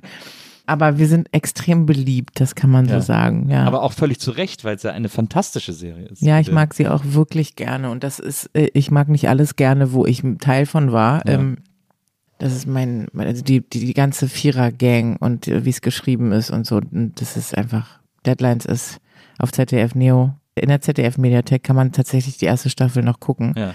Und die zweite kommt im Frühjahr, also im Januar, Februar nächsten Ja. Jahres. Ja, wunderbar. Ja. Ja. das ist ja, das ist eine Serie, bei der man merkt, dass man auch kein Riesenensemble braucht, sondern einfach ein gut funktionierendes äh, Ensemble, um, ne, um, um viele Geschichten zu erzählen. Das sind diese vier Frauen, vier beste Freundinnen, Ja. Ähm, die aus den unterschiedlichsten Richtungen kommen und sich wieder zusammenfinden äh, und ihre alte Freundschaft wieder hochleben lassen. Mhm. Und alle so ihre Probleme, Problemchen, Issues äh, haben. Und es ist vor allem komödiantisch, also Genau. es ist Dramedy sozusagen. Ja. Genau, und die auch versuchen sich gegenseitig irgendwie zu helfen und zu unterstützen und supporten, was nicht immer so einfach ist, weil die Lebensentwürfe sehr unterschiedlich sind. Aber also äh, ihr vier und dann gibt's noch so zwei, drei wiederkehrende äh, männliche Hauptrollen. Ähm, äh, und das ist wirklich wahnsinnig toll besetzt. Seine Kolleginnen sind alle super, die ganzen Die sind groß, ja. die ganzen Trottelmänner sind auch alle wunderbar besetzt und so. Also es, ist, es macht wirklich einen riesigen Spaß zu gucken. Schön. Tolle, ja, tolle Serie. mich. Finde ich auch. Und das sind aber tatsächlich ja äh, Sachen, die du da spielst. Und also wie gesagt, wenn wir jetzt mal Deadlines nehmen, was ja so auch eines deiner Herzensprojekte ist, äh, wo man ja schon auch merkt, dass du da, also das ist ja auch sehr körperlich, auch im Spiel, auch in der Erzählung der Figur und so, ist das ja etwas, wo du das, wo du das alles mitbringen kannst, wo du das alles irgendwie auch einsetzen kannst, was du da über die Jahre mitgenommen und gelernt hast. Doch, also ich, kann ich bestätigen. Also ähm, körperlich ist es auf jeden Fall. Ich kann vor allem auch mitbringen, dass ich eben nicht mehr so ganz behende durch die Gegend hüpfe, Mm, weil mein Charakter, die Elif, auf jeden Fall sich einfach angefreundet hat, dass Versace auch äh, stretchy Leggings hat und so richtig sagt, ja, 100% türkisches Fettgewebe in Versace Couture funktioniert und äh, isst halt und kifft halt und äh, und es einfach genießt genießt äh, zu konsumieren in Ja. jeder Hinsicht und ähm, ja dem Ich- konnte ich frönen Ich finde es auch super, dass es in Frankfurt spielt. Endlich mal eine andere Stadt Mhm. in der deutschen Produktion als Berlin. Ähm, das ist schon sehr wohl. Und ich finde Frankfurt auch irgendwie, ihr habt auch in Frankfurt gedreht, ne? ja auch ja Ich finde die, ist- ich finde die irgendwie special, die Stadt. Also wenn ich da bin, ich genieße das mittlerweile total in Frankfurt zu sein, Ja. weil die hat so einen sehr eigenen Vibe. voll ich finde den Clash krass ich finde Ja. den den Bahnhofsviertel Clash ich habe muss ich ehrlich gestehen ich hatte das Glück schon mal in äh, ja viele vi- schon viele Reisen äh, in andere Länder zu unternehmen und so und ich war an der Skid Row in LA, ich war in den Seitenstraßen von New York und ich war am Bahnhofsviertel in Frankfurt und ich habe die schlimmsten Junkies und Ja. die schlimmsten Szenarien habe ich in Frankfurt gesehen. Also Ja. ich habe wirklich selten was so erschütterndes gesehen, wie wie ähm, das Leid der Menschen am, ba am Bahnhofsviertel in Frankfurt. Ja. Bei Tageslicht praktisch Walking Dead Zombie-Gefühle absolut. zu haben, Ja, ja. so und dann im Hintergrund dann irgendwie den Skyscraper von der Deutschen Bank, so wo du, wo du einfach das einfach, also für Filme und für, also wirklich für so, für so apokalyptische Gefühle kann man super auch in Frankfurt drehen. Ja. Das ist halt auf jeden Fall wirklich sehr polarisierend. So. Ich finde das absolut. Das, ich finde das auch extrem bedrückend und das ist auch immer, man, wenn man dann so Leute sieht, die da so, die da eben so äh, Living Dead mäßig rumlaufen, dann ist man ja auch, wenn man so wie wir empathisch ist äh, oder Empath ist oder so, ähm, dann äh, denkt man ja auch immer, zumindest auch nur vielleicht nur den Augenblick, wo man die an, wo man die sieht oder die anguckt oder so, aber das reicht ja im Zweifelsfall schon. Versucht man ja sich so ein Leben vorzustellen, das dahin geführt hat. Man, Äh, ja, also das, sich sagen ja. wir mal so, das, das ist sozusagen der Grund, warum es für mich Naja, so, also mir so vielleicht so dermaßen reingeht. ja. Naja, das, Aber verstehe, das dass, ist, man, dass man sich wirklich, dass man einfach sagt, so, ey, wer, wer hat dich geboren und wer hat dich allein gelassen? Wer Mhm. hat dich, wer, wer hat dich, warum hat man dir nicht gesagt, dass du es besser verdient hast, als Ja. hier zu sitzen? Ich habe da lange drüber nachgedacht. Ich, was ich bemerkenswert finde an Frankfurt, und das ist sicherlich, also wir reden jetzt hier von Nils Bokelbergs Küchentischpsychologie, ne, die äh, überhaupt nicht valide ist oder auf nichts basiert, sondern nur auf ähm, auf Überlegungen von mir. Ja, stimmt, äh, auf aus, nichts. Aus meinen Hast du Erfahrungen. recht, ja, auf nichts basiert, außer Überlegungen von dir. Also nichts Also es gibt keine wissenschaftliche äh, Basis für diese Vermutung. wage ich zu bezweifeln.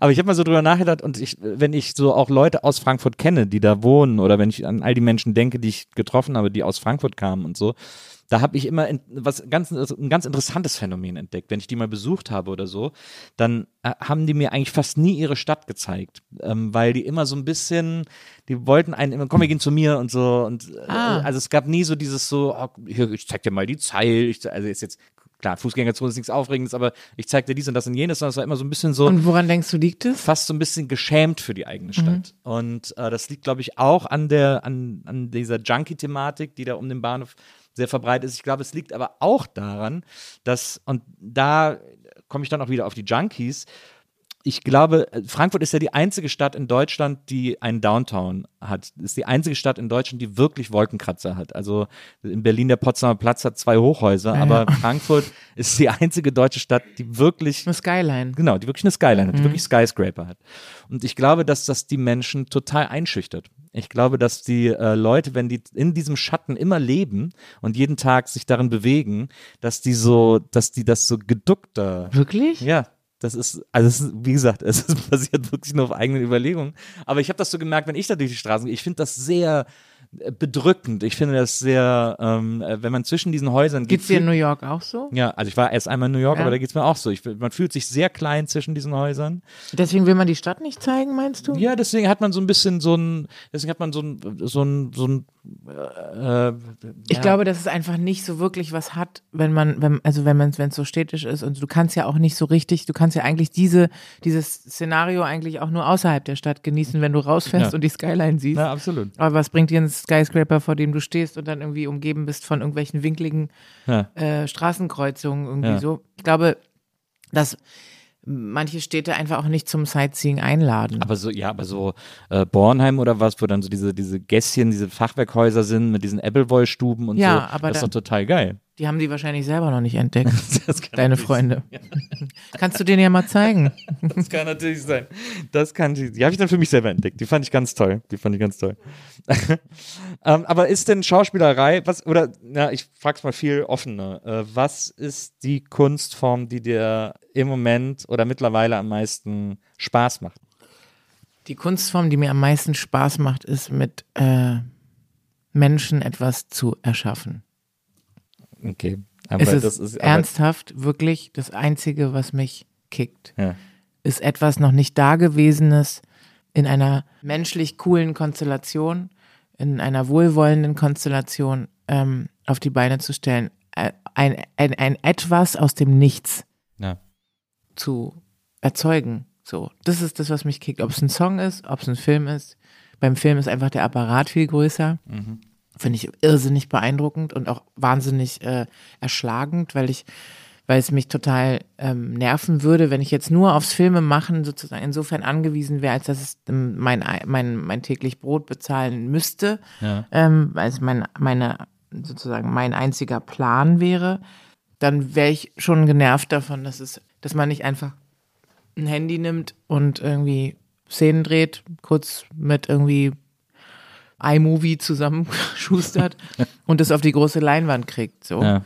Sondern dass du da halt von Schreiben, ja, dann redigieren, dann wird es irgendwie noch eine zehnte Drehbuchfassung, dann muss irgendein Förderer sagen, komm, ja, mal gucken. Dann brauchst du noch einen anderen Fördertopf. Naja. Diese Gewerke auch alle, äh, Kostüm, Bühne, Heidewitzka, Kamera. also wirklich. Und dann, Licht. und dann steht es, dann, dann kommt irgendwie, du hast irgendwie angefangen zu schreiben und dann kommt der Film fünf Jahre später oder weiß ich nicht wann Naja. ins Kino oder weiß ich nicht, wenn überhaupt. Dann läuft er irgendwie zweimal auf einem Festival und dann nirgendwo anders oder keine Ahnung. Puh. Aber ich glaube, dass auch diese Fälle davon leben, dass man sagt, so, ich habe einfach, bin stolz auf das, was ich mit diesen Menschen zusammen auf die Beine gestellt habe. Mhm. Deswegen kann ich dir nicht sagen, was mir am meisten Spaß macht, weil es immer darum geht, ob es eine gute Zeit war oder nicht. So. Aber dann zählt Podcasten ja auch dazu. Wir beide Absolut. erschaffen hier aus Na, dem ich Nichts bitte dich. ein Gespräch. Ja, genau das. Ja. So, also wenn ich hier eine blöde Zeit hätte, würde ich sagen, ja, weiß nicht. Aber das meine ich, also ich habe auch gerade in einem anderen, im anderen Gespräch auch, wurde ich auch gefragt, was macht dir am meisten Spaß? Und da habe ich gesagt, ich, äh, ja, es sind am Ende die Begegnungen. So. Und vor allem das Kreieren jetzt. Habe ich, Ja. hast noch ein, hast noch ein extra. Du hast noch ein Topping gekriegt. Wir gehen ja gleich noch zur Eisdiele. Da Ah, ja, wir, genau. Da wir, das wird noch kreiert, wenn du mich ausbringst. ähm, aber, ähm, das ist ja sozusagen, also wir haben jetzt quasi deine, deine äh, Arbeitswelt besprochen. Auch so ein bisschen, konnten so ein bisschen reinfühlen, wo du das so hergenommen hast und wie das alles so entstanden ist und wie sich das alles irgendwie so äh, gefunden hat, auch auf eine Art. Es ist ja auch nicht immer alles, man kann nicht alles planen. Manche Dinge ergeben sich dadurch, dass man offen durch die Welt läuft und, äh, und sich die richtigen, die richtigen Verbindungen fügen, sozusagen. Und das Faszinierende, wenn man dich, auch wie ich bislang, mehr aus der Ferne beobachtet, als dass wir jetzt irgendwie uns unterhalten hätten oder was auch immer, ist, dass durch dieses Welt, muss man ja wirklich sagen, weltbewegende Ereignis, von dem die Welt noch viel zu wenig oder in dem sich die Welt noch viel zu wenig engagiert, plötzlich dein Leben sehr auf den Kopf gestellt wurde durch die Revolution, die gerade im Iran passiert. Ich kann mich erinnern, als das losging, als ich habe immer Angst, die Namen falsch auszusprechen oder so, aber als Gina Massa Amini. Genau, also als Gina Massa Amin getötet wurde von den iranischen äh, Behörden, als das passiert ist, ging ja ging es ja schon los. Es war ja sofort ein Protest da, eine Protestbewegung da. Man erinnert sich an diese ersten Videos mit dieser Frau, die tanzend äh, ihr, ihr, ihr Kopftuch abgenommen hat. Tuch ins, ins Feuer wirft und so. Und ich war sofort elektrisiert, als ich das gesehen habe, weil ich gedacht habe, wow, weil wir, ich meine, wir kennen alle auch die Bilder aus dem Iran vor der islamischen Revolution, von diesen, aus den 70ern, diese völlig moderne äh, Welt mit diesen, all diesen tollen Leuten irgendwie. Und dann hat man, habe ich das gesehen, das hat mich sofort elektrisiert. Ich habe dann sofort auch äh, gehört, dass eine Demo ist und keine zwei Tage später oder so, nachdem das passiert ist hier in Berlin und bin sofort dahin gegangen und war da auch einer wahrscheinlich der wenigen nicht iranischstämmigen Menschen, die da irgendwie rumgestanden haben. Aber ich fand es ganz toll. Es war, man hat sofort gemerkt, dass, dass das der Moment ist, der tragisch ist, aber der gleichzeitig etwas entzündet hat, was alle verstehen und was alle sofort irgendwie, was einfach auch da war und jetzt endlich seinen Weg nach draußen gefunden hat und seinen, seinen Weg äh, bannen geschlagen hat. Wie sehr hast du das Gefühl gehabt, dass sich jetzt was ändert, dass es jetzt anders ist, als weil es es gibt ja, es gab ja auch in der Vergangenheit immer mal wieder Protestaktionen im Iran, die aber sehr schnell niedergeschlagen wurden und so. Was war für dich das, das Gefühl oder der Moment, wo du dachtest, da ist was, das fühlt sich irgendwie anders an als sonst? Der Unterschied zu den Malen davor ist eigentlich, dass die, dass die Bevölkerung im Iran über Wochen weiterhin den Mut und die Kraft aufbringt, durchzuhalten und weiter zu protestieren, dass es nicht ein Ballungszentrum für diese Proteste gibt, sondern es landesweite Proteste gibt an allen Universitäten und an, an allen, in allen ähm, Regionen und Provinzen. Und, und die Brutalität des Regimes war schon in anderen äh, Jahren überbordend und grausam und ist jetzt auch nicht gesteigerter, als sie früher war, weil sie einfach seit Anbeginn der Existenz der Islamischen Republik einfach äh, an Brutalität in keiner Weise nachgelassen hat. So. Es wurden, äh, glaube ich, es war 2009 oder so, wurden, wurden äh, in fünf Tagen 1500 Menschen erschossen oder gehängt oder, oder hingerichtet oder was auch immer.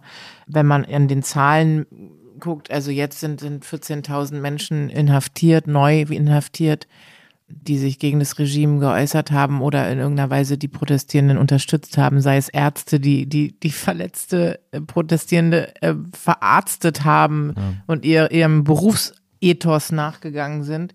Die sitzen jetzt im Gefängnis. Journalistinnen, die, die berichtet haben, drohen jetzt ähm, ermordet zu werden. Rapper, die sich geäußert haben ähm, gegen das Regime in ihren Texten, Sänger, äh, Sportler. Und es sind inzwischen 14.000 neue Men Menschen neu inhaftiert und äh, gerade wurde beschlossen, dass man irgendwie den Weg ebnet, um diese Menschen hinzurichten. Und ich bin, ich, ich glaube, der Unterschied ist einfach nur, dass wir ähm, wissen und spüren, auch die Diaspora, so wir spüren, dass wenn, dass es jetzt einen Zeitpunkt gibt, in dem es entweder Leben oder Sterben bedeutet. Also die, dass jetzt wenn jetzt das sozusagen wieder niedergeschlagen wird, wird es gefühlt, fehlt es an der Kraft und an, an den Perspektiven und an allem, um dann nicht das Gefühl zu haben, dass man für immer diesem Regime unterliegt. So. Mhm. Und eigentlich ist der, das, was jetzt gerade gebraucht wird, ist Natürlich sind unsere Solidaritäten und unser, unser darauf aufmerksam machen und auch von Nicht-IranerInnen, wie jetzt zum Beispiel die Aktion von Joko und Klaas, ihre Reichweite zur Verfügung zu stellen und so. Das sind, das sind so Sachen, wo man wo man einfach nur mit, mit Tränen in den Augen dankbar vor dem, vor dem Rechner oder dem Fernseher sitzt und sich sagt, Mensch, genau sowas braucht es, mhm. weil es eigentlich am Ende nur darum geht, dass wir Druck auf, ausüben müssen auf die, auf unsere PolitikerInnen, weil wir, weil das, was gerade von der Seite passiert, so beschämend wenig ist. Mhm. Ähm, und ich immer noch nicht begreife, wie, wie, ähm, wie, wie, wie fast schon mit welcher, mit welcher Selbstverständlichkeit und Offensichtlichkeit die Humanität und die, die, und die, und die Menschlichkeit der Wirtschaft untergeordnet ist. Ja. Und, das, und dass man früher sich noch wenigstens versucht hat, anständig, zwischenmenschlich und ethisch zu tarnen. Mhm. Und, und inzwischen, und es ist halt so, ich weiß nicht durch wen oder welche Situation das so, so salonfähig wieder wurde. Ich erinnere mich halt daran, dass äh, Trump sich über körperlich, Menschen mit körperlichen ähm, Einschränkungen ähm, lustig gemacht hat irgendwie oder, oder irgendwelche sexistischen Sprüche in, in Orbit geknallt hat und so weiter und eine große Anhängerschaft gefunden hat. Ich habe das Gefühl, dass sich der Sprachduktus so verändert hat, dass man jetzt ja irgendwie, das wird man ja wohl noch sagen dürfen, halt wieder so Ja. Seinen Weg zurückgefunden hat. Und inzwischen ist es fast schon so, äh, ja klar, wir haben ja auch noch ein Atomabkommen oder wir müssen ja noch Erdgas besorgen, deswegen müssen wir da noch eine Hand schütteln, auch wenn es eine wirklich schmutzige Hand ist, müssen wir da einschlagen irgendwie. Und ich weiß einfach, dass wenn wir jetzt nicht generell, und Iran ist nur ein Beispiel, wenn wir jetzt nicht generell dieselbe, ähm, dasselbe Engagement denselben Aktivismus, den zum Beispiel rechte Menschen haben, weil sie eine Agenda haben, weil sie einen Plan haben, an die Macht zu wollen.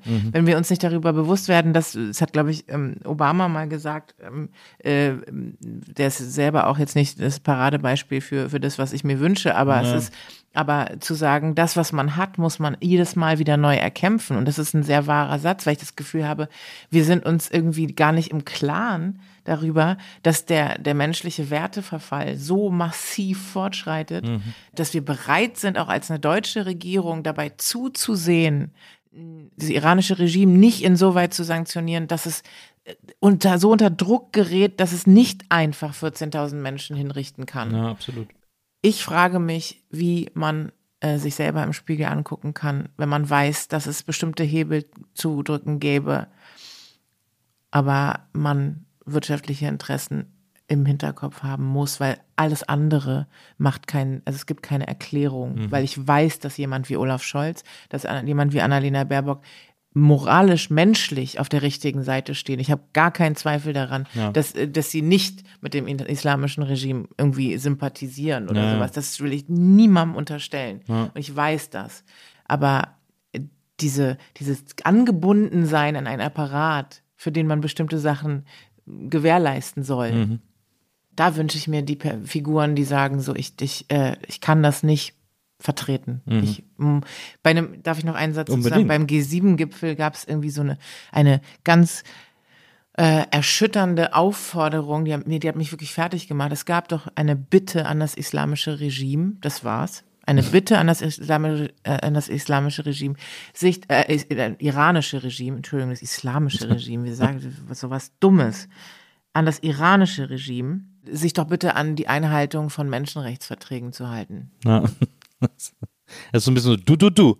Das ist so, ja, keine Ja. Ahnung. Ich kann natürlich irgendwie auch jeden Diktatoren irgendwie sagen, könntest du bitte lieb sein. Also Ja, ich meine, genau. ja, nein. Das ist, äh, it comes with the business. Einhaltung von Menschenrechtsverträgen, Ist ganz also süß. So, so ein bisschen, auch so ein bisschen, wir sind jetzt irgendwie hier nicht in den Kinderschuhen. Na, Ja? absolut. Na, absolut. Also kannst du, kann, jemand, der irgendwie wahnsinnig misogyn ist und gerne möchte, dass Frauen irgendwie, keine Ahnung, verrecken, so kannst du nicht irgendwie, sehr, aber die sind ja auch manchmal lieb, die Frauen. Ja. Kannst du nicht lieb sein zu denen, sind ja nicht alle böse. So. Ja, ja. Ich meine, worüber reden wir? Wir reden über Politik, wir reden über Menschenrechte, wir reden über Menschlichkeit. Und dann gibt es hier auch kein Bitte mehr. Na, absolut. So, also Ja, absolut. gebeten. So. Und ganz wichtig ist mir auch zu sagen, es gibt halt irgendwie ähm, auch wahnsinnig viele, viele Attacken auf, auf ähm, ja, da wird in Frage gestellt, ist es ja jetzt keine Revolution, die wird ja aufgebauscht durch den Aktivismus im ja, dieser, Ausland so, und so weiter. Feuilleton, äh, Genau. Blick Oder, aus der oder, beheizten Wohnung. oder von anderen Seiten irgendwie, dass es ein anti-islamisches Movement sei Nein, oder so, nein. wo ich sage, so mein Gott, du musst dich einfach, ich wünschte, du könntest dich auf den iranischen Straßen einfach vom Gegenteil überzeugen können, Mhm. so, ähm, weil ähm, mh, ich weiß, dass Frauen mit Kopftuch an der Seite stehen von Frauen ohne Kopftuch und sagen, wir möchten einfach die Selbstbestimmung der Frau äh, Ja. ähm, gewährleisten. Und, und, und das ist das Einzige, was uns interessiert. Und, und im Sinne, es kann nichts mehr im Sinne eines gesunden und, und, und, und geraden und schönen Islam sein, als, als, ähm, als die selbstgewählte Zu, Zuwendung zu dem zu dem einen Gott sozusagen. Ne? Und das ist halt irgendwie,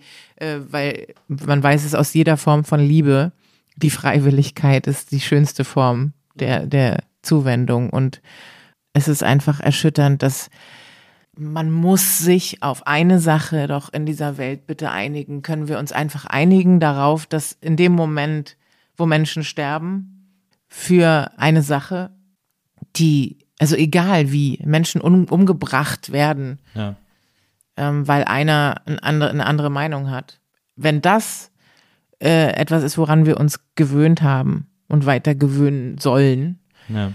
dann werde ich weiterhin davon absehen, Kinder in diese Welt zu setzen, weil ich das unfassbar finde, mit welcher Selbstverständlichkeit wir, wir mit, mit welcher Abstumpfung wir uns gerade abfinden. Hm.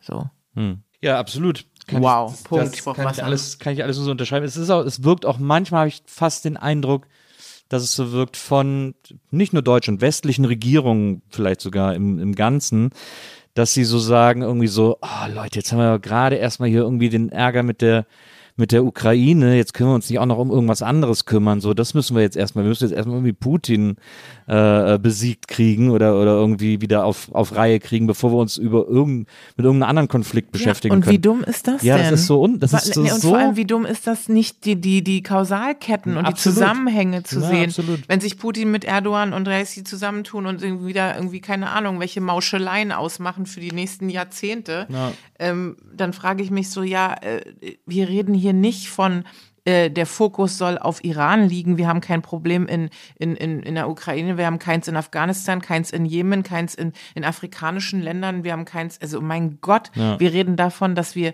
das ist ja der Whataboutism sozusagen. Ja, es geht darum, dass wir alle miteinander zusammenhängen, wie man ja jetzt sieht. Mhm. Und das, und dass es vor allem auch eine Symbolkraft gibt für den Erfolg einer sieht, also wenn es angenommen, du würdest verhindern können, äh, als, als Olaf Scholz und als äh, im Zusammenschluss mit anderen Re äh, Präsidenten und Bundeskanzlern und weiß ich nicht, der ganzen Weltgemeinschaft, man würde verhindern können, dass Leute wüten und walten können, wie sie möchten, ohne Konsequenzen es wäre ein Beispiel dafür, dass andere Länder sich genauso und vor allem auch aus der Kraft des Volkes generiert, Ja. den Wandel sozusagen herbeizuführen. So. Und das ist das eben nicht mit militärischer Intervention von außen, wie man in Afghanistan, dann lässt man die Jahre, Leute dann 20 Jahre dann, dann irgendwie ähm, in so einem komischen äh, Schutzmantel und dann haut man ab und dann, und dann ist, und dann fällt alles in sich zusammen und Afghanistan ist wieder ad acta gelegt man braucht diese Erfolgserlebnisse, um überhaupt ein Gefühl zu bekommen dafür, dass das Volk vielleicht dann doch und auch, weil die breite Masse eines Volkes ist nie interessiert an Oppression, an Unterdrückung, an, an Ungerechtigkeiten, an Unfreiheit. Es sind immer das, der Korken, der oben drauf sitzt. Die Machthaber, die um jeden Preis den Machterhalt gewährleisten müssen, um jeden Preis Ja. Die sind der Korken, den wir zu sprechen, den, den es zu, zu lösen gibt. So Ja. wie eine, wie eine fucking Champagnerflasche. Der Korken ist das Nervigste daran. Der muss so weggeschossen Aber die werden. Bubbles und die Lebhaftigkeit, die da Ja. drunter sitzen, das ist zum Beispiel jetzt die iranische Bevölkerung. Mhm. Wir reden von einer Bevölkerung, die zu, zu äh, f- 60, 65 Prozent unter 35 ist. Was für ein junges Land. Mhm. Ja. Du hast im Iran die größte Anzahl von Anträgen auf eine Green, äh, Einreichung von Green Card Lotterieanträgen Mhm. in einem Land, wo die Regierung sozusagen irgendwie nach außen über Jahrzehnte geschrien hat, wir sollen irgendwie der Feind ist äh, die USA und wir äh, nieder mit den USA und die Bevölkerung äh, stellt Anträge für eine Green Card Lotterie. Da weißt du einfach schon, da sitzt oben dieser Pfropfen und wenn das Volk mit dem Druck und auch mit der Unterstützung und auch der Aktivismus hier äh, wird belächelt in mancher Hinsicht, weil man sagt, so, da wollen Leute jetzt irgendwie, keine Ahnung, sich bereichern oder so. Ich habe so eine, mich interessiert daran vor allem, mir kann man alles unterstellen, was man will. Mir ist es völlig egal, was man denkt, wenn ich da jeden Tag jetzt irgendwas zu sage oder meine Freunde und Kolleginnen. Ich weiß, ich kriege Resonanzen aus dem Iran, ich kriege Resonanzen von Menschen, die es wirklich akut betrifft. Und ich, äh, die fühlen sich moralisch unterstützt und gesehen und brauchen das. Weil, weil der Moment, wo wir sie sozusagen ähm, abebben lassen und es nicht mehr spiegeln, Mhm.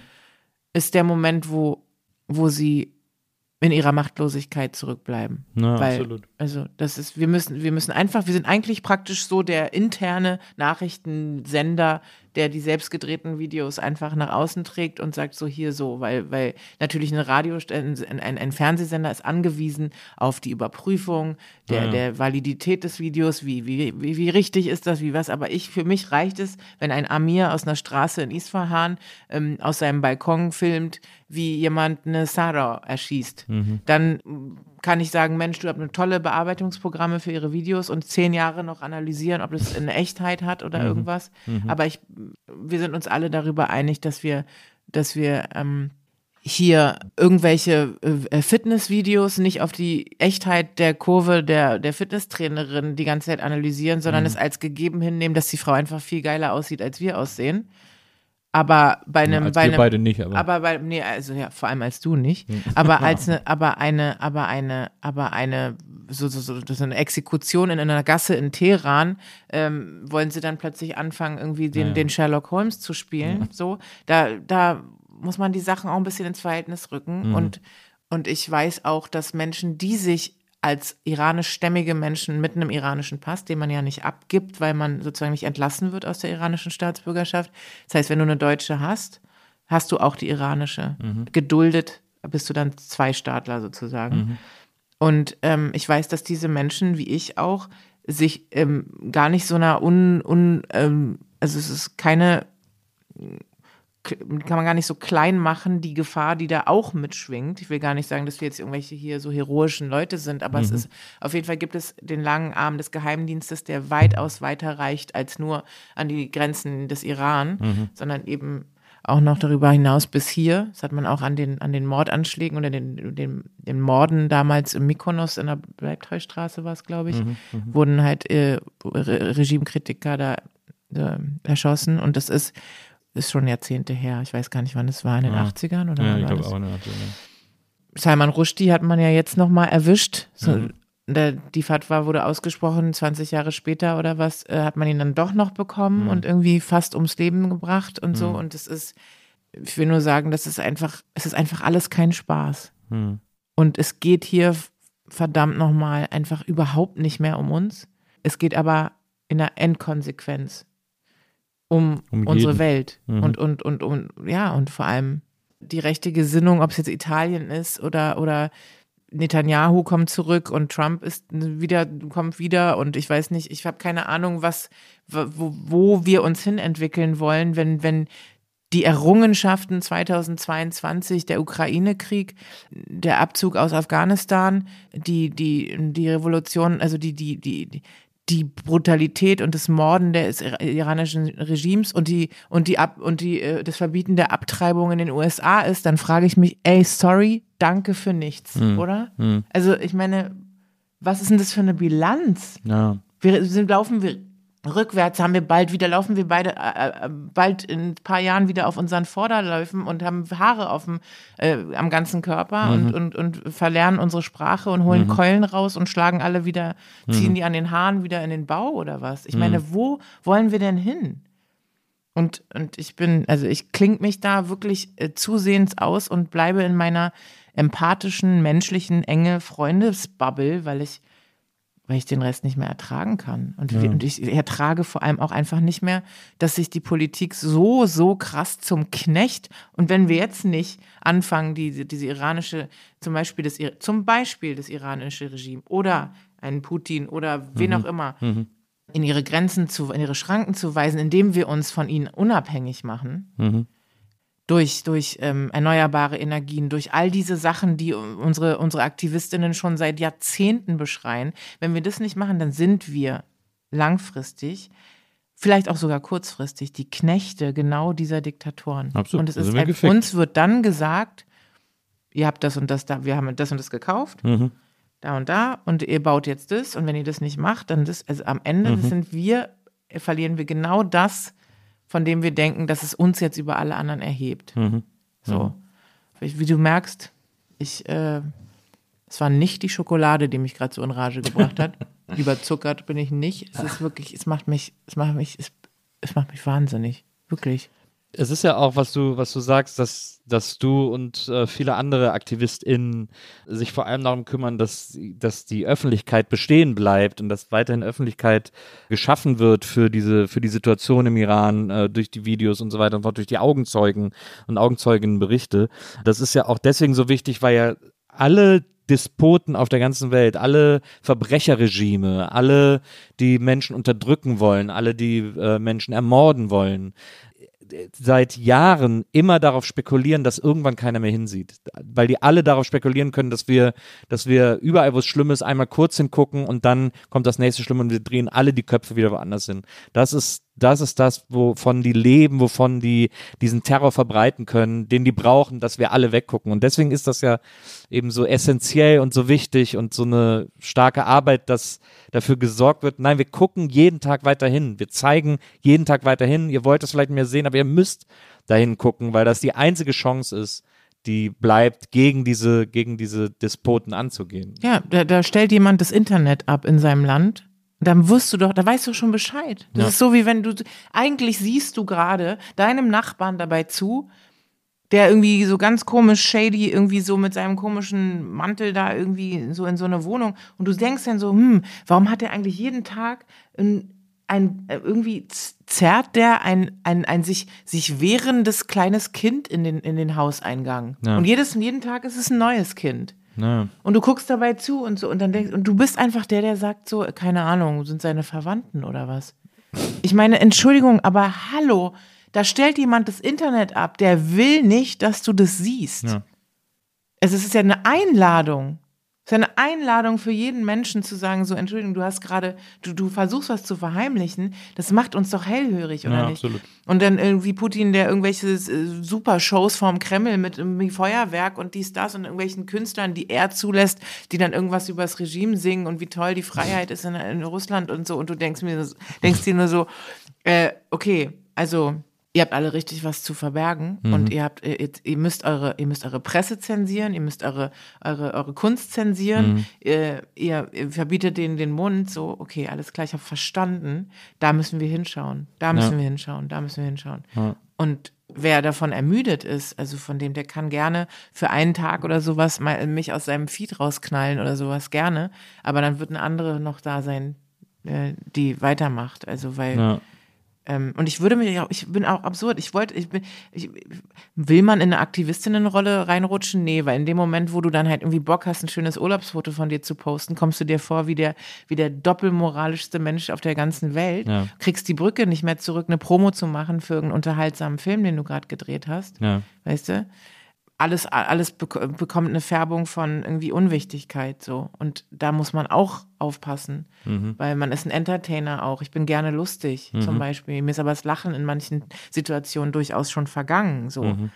Also die Rolle der Aktivistin, das ist keine Sache, an der man sich irgendwie durchgängig nur bereichern kann. In welcher Form? Ja, ich gucke mir jeden Tag blutende Menschen an und kriege Videos von Menschen, die mich um Hilfe anbetteln oder Sprachnachrichten oder irgendwas. Das ist doch kein Spaziergang, was eine Düsen Tekal zum Beispiel macht mit ihrer Organisation Havar Help. Jeden Tag und jede Nacht, die Frau rufst du an, die ist, die postet morgens um 5 Uhr ein Video, hat aber das letzte um 2.30 Uhr gepostet, wo ich mich frage, so, Madame, ab ins Bett, Mann, wir brauchen dich gesund. So.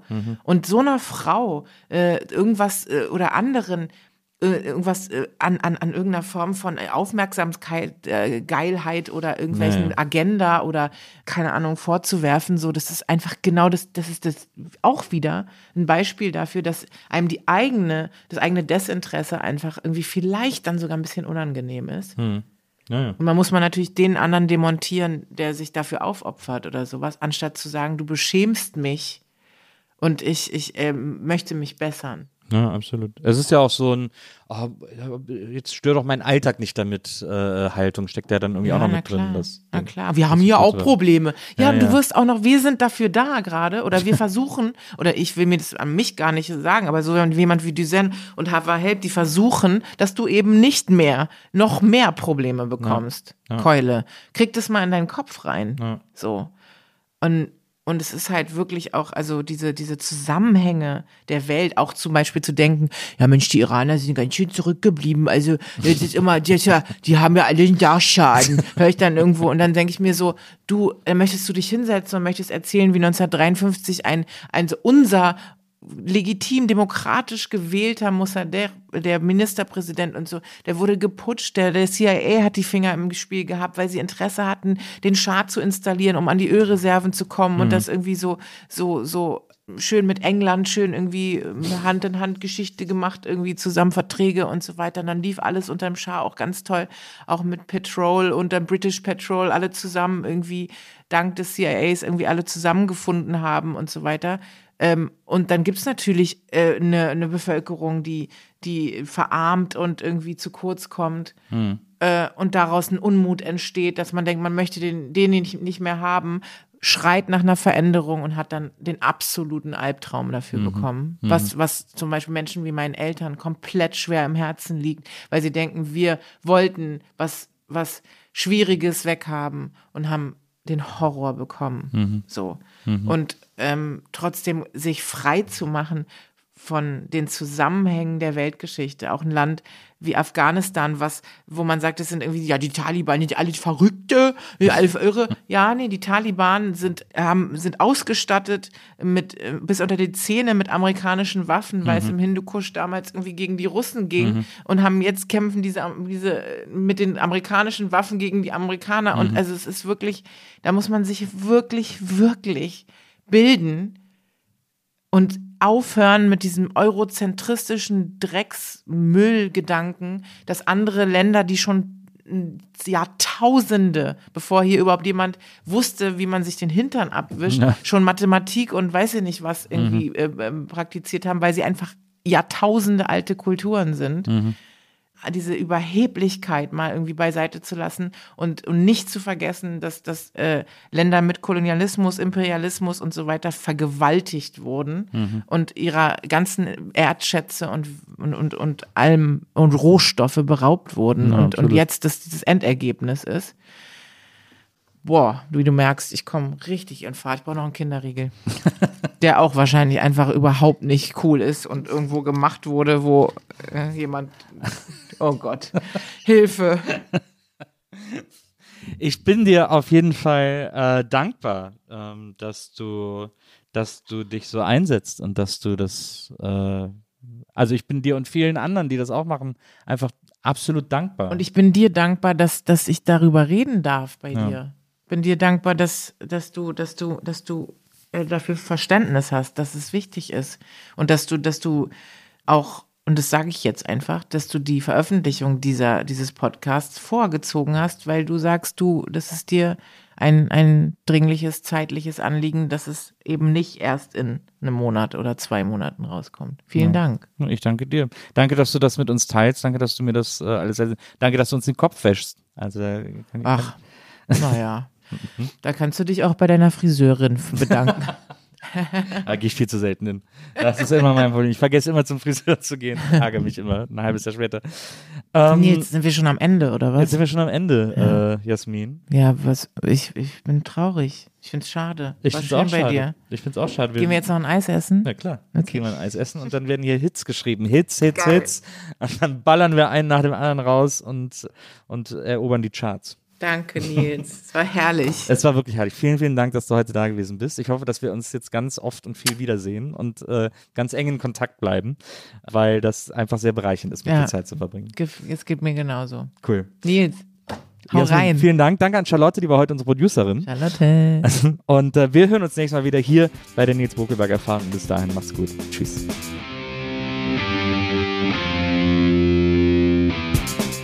Die Nils Bokelberg Erfahrung. Von und mit Nils Bokelberg.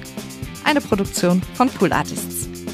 Team Wenzel Burmeier, Lisa Hertwig, Maria Lorenz Bokelberg, Frieda Morische und natürlich Nils Bokelberg.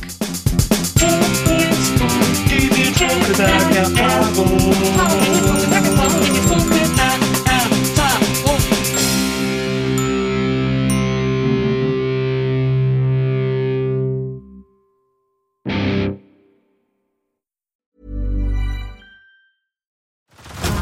Head over to Hulu this March, where our new shows and movies will keep you streaming all month long. Catch the acclaimed movie All of Us Strangers, starring Paul Mescal and Andrew Scott. Stream the new Hulu original limited series We Were the Lucky Ones with Joey King and Logan Lerman. And don't forget about Grey's Anatomy. Every Grey's episode ever is now streaming on Hulu. So, what are you waiting for? Go stream something new on Hulu.